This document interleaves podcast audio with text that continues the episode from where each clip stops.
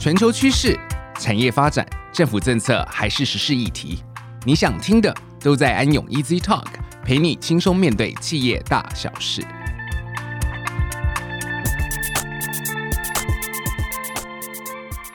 各位听众，大家好，欢迎来到安永 Easy Talk，我是安永气候变迁与永续发展服务负责人曾玉哲 Roger。很开心又来到安永 Easy Talk，跟大家共度一段美好的时光。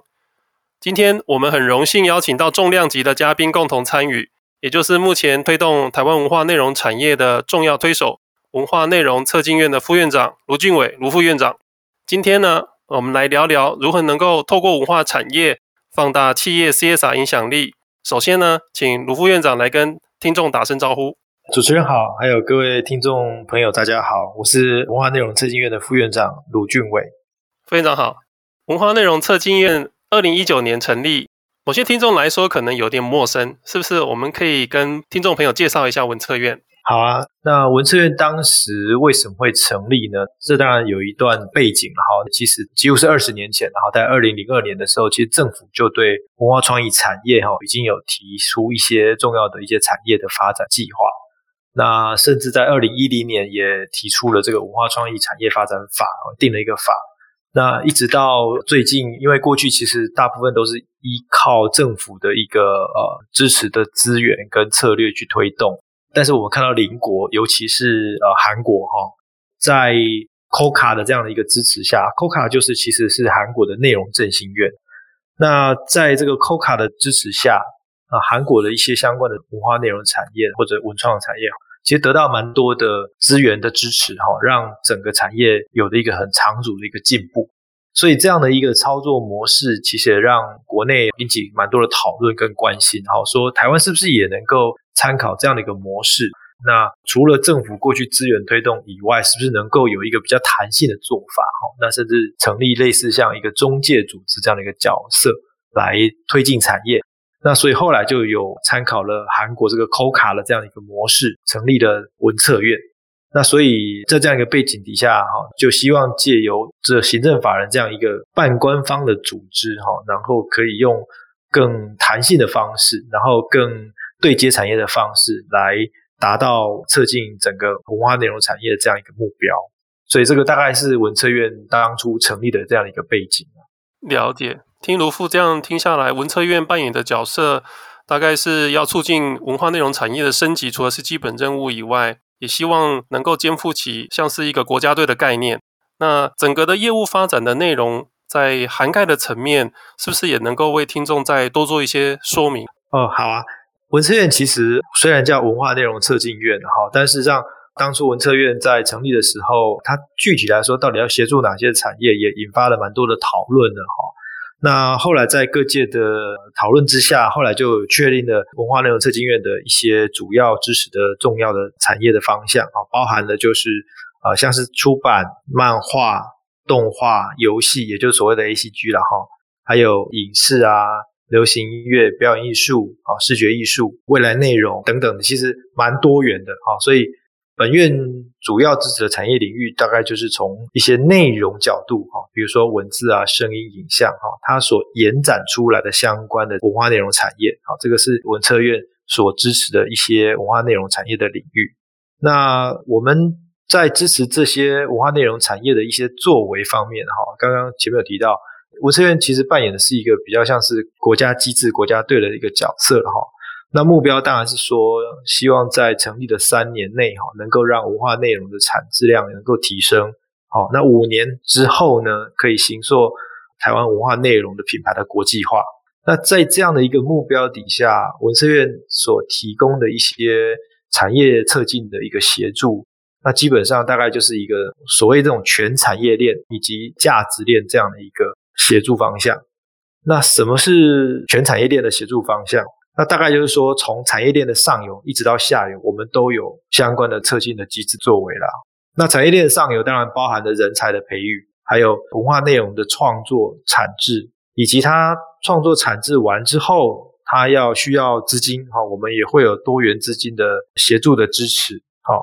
那它如果产制完之后要做市场的验证跟行销，我们也有相关的机制。那一直到最下游，假设最后会到国际的市场。我们也有相关的国际市场的策进的相关的做法。好，那所谓价值链的做法，就是我们除了产业链从上游到下游的这个支持之外，我们也会尽量的扩张呃文化内容的价值的延长。那包含就是说，我们会把相关的 IP 的内容做跨域衍生的开发啊，例如我们也会支持把像漫画作品开发成影视化或者是动画化。那最近都有一些相关的这个作品陆续都会面试，哈，这个大概是都是文策院支持的方向。那当然未来也会有，不管是内容端跟下游的这个异业的合作，哦，这个也都是我们推动价值链延长这样的一个策进的一个做法。这个大概是文策院在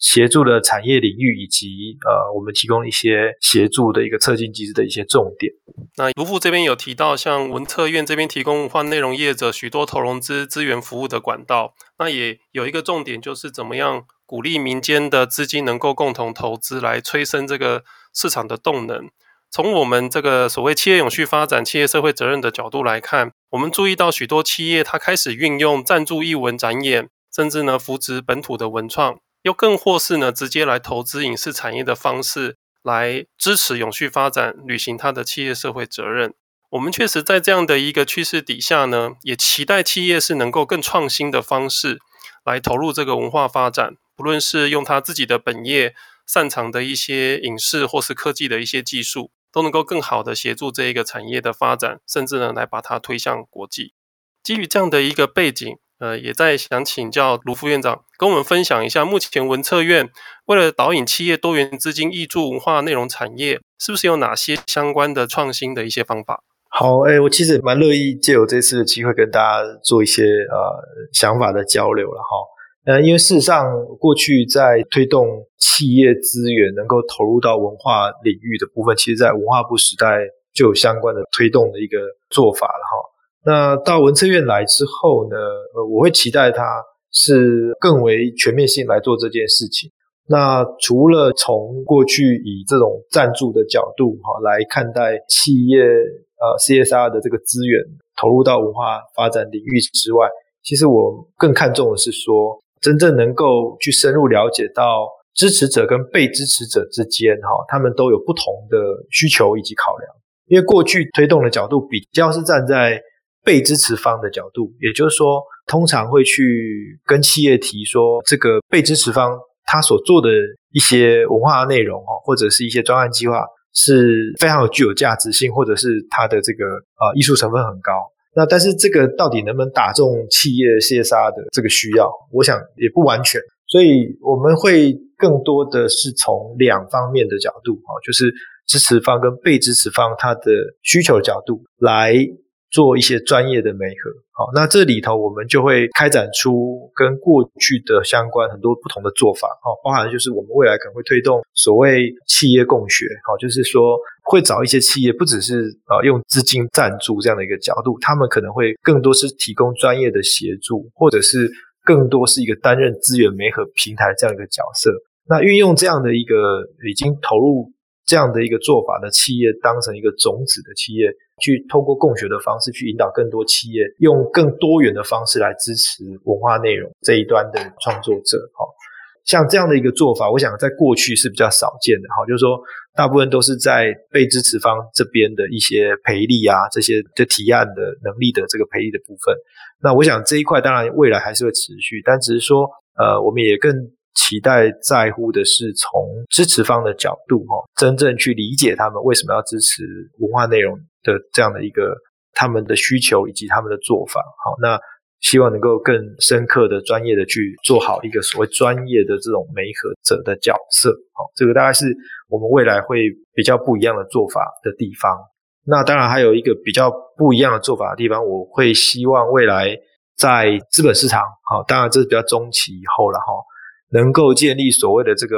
文化内容的社会责任哈的支持的这样一个指数，那因为这个指数名字虽然还没有完全底定，但是有一个方向是说，希望能够在未来的这个上市柜的市场也能够类似仿照现在的这个公司治理指数啊，或者高新一百指数，类似这样的一个指数哈，然后我们有一个企业支持文化内容的这样的一个指数推出，让投资者也能够。清楚的辨识到有哪些上市柜企业其实是对于呃文化内容的支持其实是蛮积极的，好，然后引导投资人能够通过这样的一个指数的设置，能够在资本市场上支持这样的一个企业，好，这个大概是呃我想跟过去做法上可能比较不一样的地方，好，这个也是大概未来我们会积极去努力促成的一个方向。了解了解，这边呃，我也准备了一个资讯，就是文化部其实早在二零一七年，当时呢有跟金管会、证交所有启动这一个沟通，希望可以促进台湾的上市上柜企业呢支持文化内容产业发展。那金管会在二零一九年当时有函复了文化部，有同意促进文化发展呢是属于上市上柜企业社会责任实务守则中。维护社会公益的实践范畴，其实呢，它可以是一种结合 CSR 企业社会责任来支持台湾文化发展的一个具体的作为。那呼应到刚刚卢富宁分享的这一个有关于指数的建立或趋势，我想在现行，但还有一个新的名词叫 ESG，就说它是除了传统的企业社会责任以外，从资本市场的角度来看，投资人他也着眼长期，他也看整个社会的一个公益跟这个相关的一个发展。但是呢，他更强调的是怎么样是用企业，您刚刚说支持方他擅长的优势，或是他呢产品中的一个能力，或是他的一个 know how，怎么样能够把他最擅长的事情放在啊这个社会实践的场域里面，以及呢怎么样能够进一步来支持这个文化的发展。那我想这个都会是一个非常有趣的一个发展方向，肯定呢是未来有必须要把它做一个鼓励，甚至呢做一定程度的鉴别。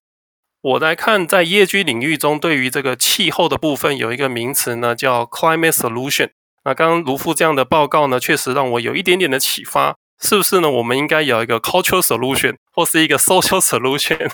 来做这样的一个 Index 啊？对，我觉得这是非常有意思的一个想象。那其实卢富您的经验非常丰富哈，包含在金融市场跟公共政策都有这个丰富的经历跟经验。那整件事情的推动上，您刚刚有点到了一个关键点，就是说怎么样去评估这一个支持方。可是就推动上来看，不知道您还有没有一些期待，或是有一些观点跟看法？哎，是的，因为其实哈，我们观察过去企业在支持这个 CSR 的时候哈，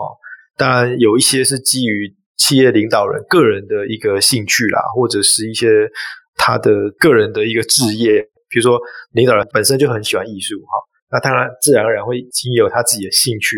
会支持一些艺术家啊。那这样的一个方式其实是比较个人式。那但是我们刚刚提到说，呃，为什么会从企业的需求角度去出发？因为其实我们不管是从国外的案例，或者是国内的一个情况，其实都发现了一个状况，就是说，如果企业只是单纯给钱、给赞助，哈，那其实这样的方式，当然对于被支持者而言，当然就是很单纯，他就是得到一个资源。但是对于这样的一个支持关系，其实不是一个长久的，因为给赞助、给支持，它就意味着他做这件事情跟企业本身的策略考量或者是策略的经营是脱离的，因为它单纯就是一个费用的支出而已。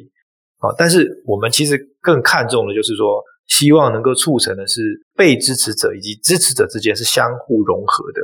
那怎么说呢？就是以您刚刚提到，就是说，二零一九年在文化部努力底下，哈，那金管会当然同意了，就把这个促进文化发展纳入了这个上市上柜企业社会责任实务守则里面，好，那把它放到所谓的这个呃维护社会公益的这个范畴。那其实这样的一个角度来看，哈，就是过去的 CSR，哈，就是支持艺术或文化艺术的部分，大概被支持方他们就会比较重视说，那我做这件事情的创意艺术成分是多少？但是我想，未来哈应该可能会更多的关切到说，不只是文化内容业者或艺文事业本身，他做这件事情的艺术性或者是创意性有多少，而更多必须考量到他做这件事情的社会影响性有多少。那当这个被支持方他同时也考虑到他做这件事情的社会影响力有多大的时候，其实这个也就符合了企业在做。不管是过去叫 CSR，或者现在重视的这个 ESG，好，它就会有更多的共通性或共鸣性产生啊。我想这个大概就是我们为什么未来要去做所谓更深度的这个专业媒合的所在，就是这样。好，那当然，我刚刚提到的这个金融市场的这个资源机制啊，或者是社会倡议，这个都是我们期待让企业支持呃文化内容，或者企业支持文化发展这件事情。它能够真正变成一个自然而然从市场机制的投资者的角度建立一个投资诱因哈，或者是从社会倡议的角度，让大家能够认为支持文化发展或支持文化内容，其实是一个企业再正常不过的一个事情。这个大概就是我们未来希望达到一个目标啦。是的，其实从我观察的角度来看，也非常的呼应卢富您提到的这样的一个趋势跟一个观察。他企业自己本身除了既有的一些商业跟企业经营的行为以外，其实他的一些作为，比如说我们提供各种形式的赞助，不只是金钱，可能我们是提供我们擅长的，包含我们的技术，甚至是特定的器材，能够让这一个部分的载体能够有更多的运用。那中间其实有一个很重要的，就是所谓的影响力评估的一个过程。它并不只关注呢传统对于所谓的财务投资人产生的报酬啊，因为对传统投资人来说，它的影响力是在于说能提供给我财务的报酬。但这样的观念其实不仅止于此了。我怎么样能够提供社会的影响力？它是相对方的概念。我一件事情除了对我本身既有的公司目的产生的好处，它会有外溢的部分。那我们怎么样把外溢的部分表达出来，当然，这个外溢的部分在环境面可能它是一个负向的，就是我要管理它。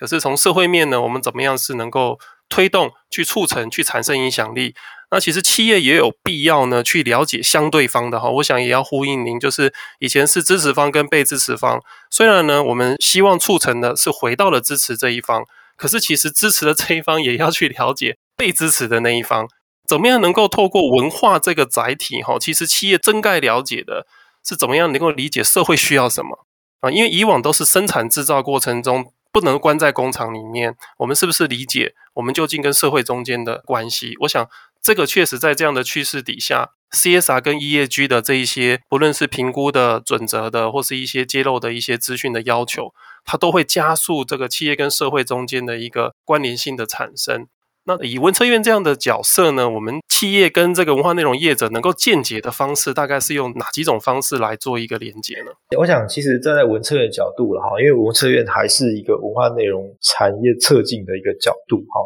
所以我们除了刚刚提到过去被支持方有做一些非盈利的这样的一些专案或者一些行动能够被支持以外，我想对于文化内容业者。我们也希望能够促成它跟企业之间有更多新的商业模式创新的可能性，好，这样我我认为这样的一个模式才能够持续永续下去了哈，因为它不只是单方面好，而是彼此共好哈。那这样的模式其实在很多的例子上都曾经出现过了哈。我只是举一个例子，就是说，呃，像过去有很多电影的拍摄嘛哈，它可能需要某一些设备啊，例如过去曾经有一部电影叫做《破风》嘛哈。那这个破风，它就是一个以自行车环岛这样的一个为题材，哈。那当初就是呃美利达哈，这个自行车大厂，它就协助了这个电影的拍摄，好，那它不是给钱，而是说这个美利达本身就是自行车大厂嘛，哈，所以它就赞助了这个电影的啊呃数百台的这个自行车，啊。那也赞助了这个自行车的车手，还有设备，哦，等于是说，他从他本身经营的角度来跟这个电影拍摄团队合作，哦，那电影拍摄完成上市之后，他也推出了所谓相关这个电影的纪念车，哦，那也造成了一个热销。所以我想这样的例子大概就是说，从这个比较好的这种商业合作的方式来达到所谓这个支持方跟被支持方之间的一个。相互的合作，它就不会只是好像是支持方单向给资源而没有得到回馈的一个方式。我想，这个是我们认为未来应该可以去促成的这样一个多元合作的一个模式。明白。从卢富宁这样的分享，我们安永不论是执行这个社会投资报酬率或是影响力评价等等的国际的这个架构评估中，我我们有观察到，像这个本业商业模式的创新。或是它多元公益专案的设计的文化内容，或是它的 CSR 内容，它其实会强调说，当影响力要发生，它的族群必须是明确。所以刚刚您提到的，特别是像这个美利达的一个案例，它会让这个特定的族群，它会产生一种扩散的影响力。那我想这个就是说，未来怎么样一个资金的赞助，可能它只是一个支持方跟被支持方，它可能这样的见解就到此为止。那一般来说，影响力如果要发生，这个支持方提供的资源到了被支持方，又怎么能够多一层？是所谓延伸出去的影响力哦。不论是接触到这个载体的，他不论是用感染的方式、参与的方式，怎么样能把这一个特定沟通的族群也能够把它对接到一起。那我想，这一个提供资源方，他也会有更大的动机跟诱因来确定呢，他这样的资源的提供能够发生一些渲染，或是发生一些感染。进而呢，能够有机会产生一些社会的影响力哦，比如说对于模式的改变，不论是采购模式的改变、生活形态的一种新的想象，甚至呢，其实让自己员工参与其中，也能够提升认同感跟向心力。我觉得这个估计会是一个双赢的一个过程。其实这样，今天的节目到尾声，还是想问一个问题，就是请教卢副，我们这样推动过程中。因为您在这一个领域也相当长的一段时间，会不会有一些哪些关键的困难点？我们应该怎么样来去突破？是不是也跟听众这边来做一下分享？呃，好啊，那个当然，呃，困难点一定是会有的啦，哈，因为我刚刚提到，目前我们其实过去有做了一个调查，然后会发现到说，目前这个企业在支持文化发展的这样的一个做法上，哈，普遍还是以赞助居多了，哈。那我刚刚提到，我们其实是想要把这个资源赞助的这样的一次性的这样的一个合作，把它转化成是一个可以长期持续的合作，所以它就可能要更多的是转化成不是只有一次性的赞助，而是可能跟更多像我刚刚提到的，它也许是一个呃商业合作啊，甚至是一个不是只有彼此双方哦支持方跟被支持方共好而已，它是能够造成第三方、第四方哦所谓社会的影响。让更多所谓生态圈里面的人能够得到更多的帮助，哦，把这个支持的这件事情能够效益扩散到更多的所谓利害关系者身上。那这样的一个方向当然是我们一个努力的目标了。那刚刚提到目前面临的一个实务状况，就是确实目前还是多数大概四分之三以上都是企业，家还是习惯用赞助的方式来支持。那未来我们希望透过刚刚提到很多这种创新的做法。希望能够让更多的企业不是只有给赞助这件事情，而是能够去思考，呃，是不是企业能够用本身的专业，好，或者是本身的业务经营的角度，看如何思考，从他的这样的一个专长或业务布局的角度，能够融入被支持方，好，那被支持方也希望让他更多思考，说不是只有关心自己做这件事情的一个本身的创意或者艺术含量多少，而是更多的去思考。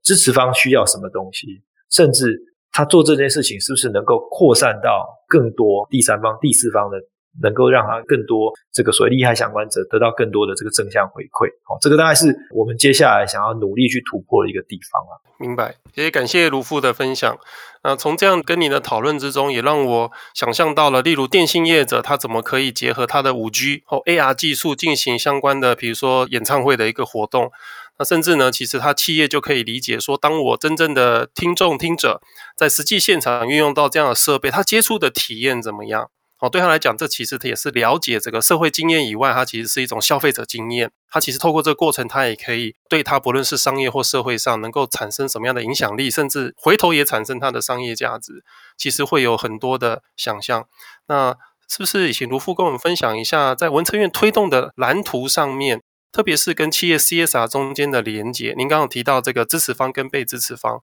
会不会有特定的议题或特定的环节，或者是也有这种把台湾带去国际的这样的企图心？您希望它是怎么样的一个蓝图的一个发展？呃，我们当然希望说，呃，未来促成更多这种，呃，因为毕竟我这边还是一个产业策进嘛，哈，所以我们在定位做推动这个 CSR for culture 这件事情，我们也会更多是基于多元资金这样的一个角度去。促成文化内容产业的业者能够获得更多商业合作或者是产业合作的一个契机啊。那所以在这样一个角度底下，我我举个例子啊，就是我们在去年的时候，其实刚主持人有提到说，电信业者这样的一个引入的合作是一个蛮好的方向哈。那事实上在去年的时候，在文策院的邀请底下，其实曾经就有个例子哈，就是我们邀请了罗大佑的演唱会的制作团队。那利用刘大佑在宜花东路的一个 live 的直播，我们把这个制作团队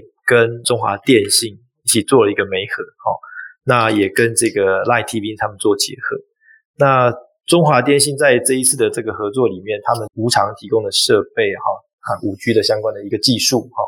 那花了一个月，大概做了一些技术跟服务的测试，好，然后成为这个台湾首度展示演唱会结合五 G 的这样一个例子。那演唱会团队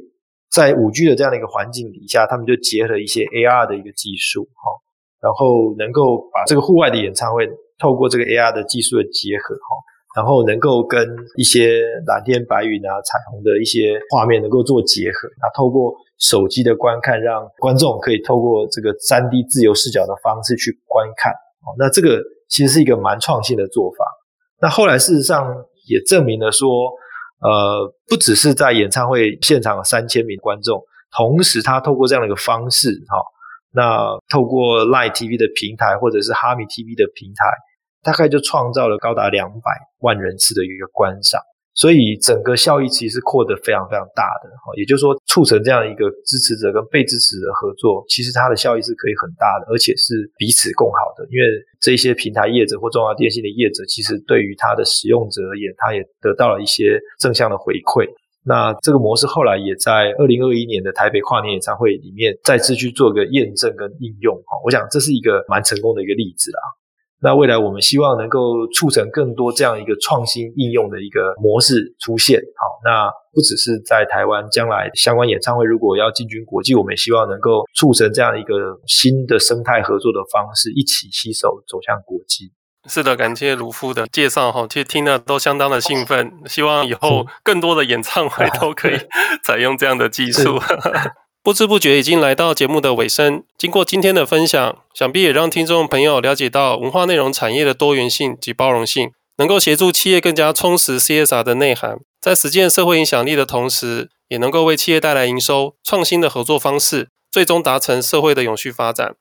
最后，我们也请卢副院长来为今天的节目总结，邀请企业共同加入支持文化内容产业的行列。好啊，我想呃，现在大概 ESG 当道了哈。不只是国内的企业，其实在国际上大概都已经重视到这个 ESG 的这个议题哈，甚至国际上有所谓的这个 ESG 的这个产业价值链的同盟啊哈，就是呃你必须要善尽的一些 ESG 的价值哈，那样你的客户才有可能来跟你做合作哈，不管是采购或者是呃跟你在做制造上的合作。那延伸这样一个趋势，其实我认为，对我刚刚提到的，我们需要去策进文化内容业者跟一般企业的这个 CSR 资源的对接，我认为是一个很好的一个契机。好，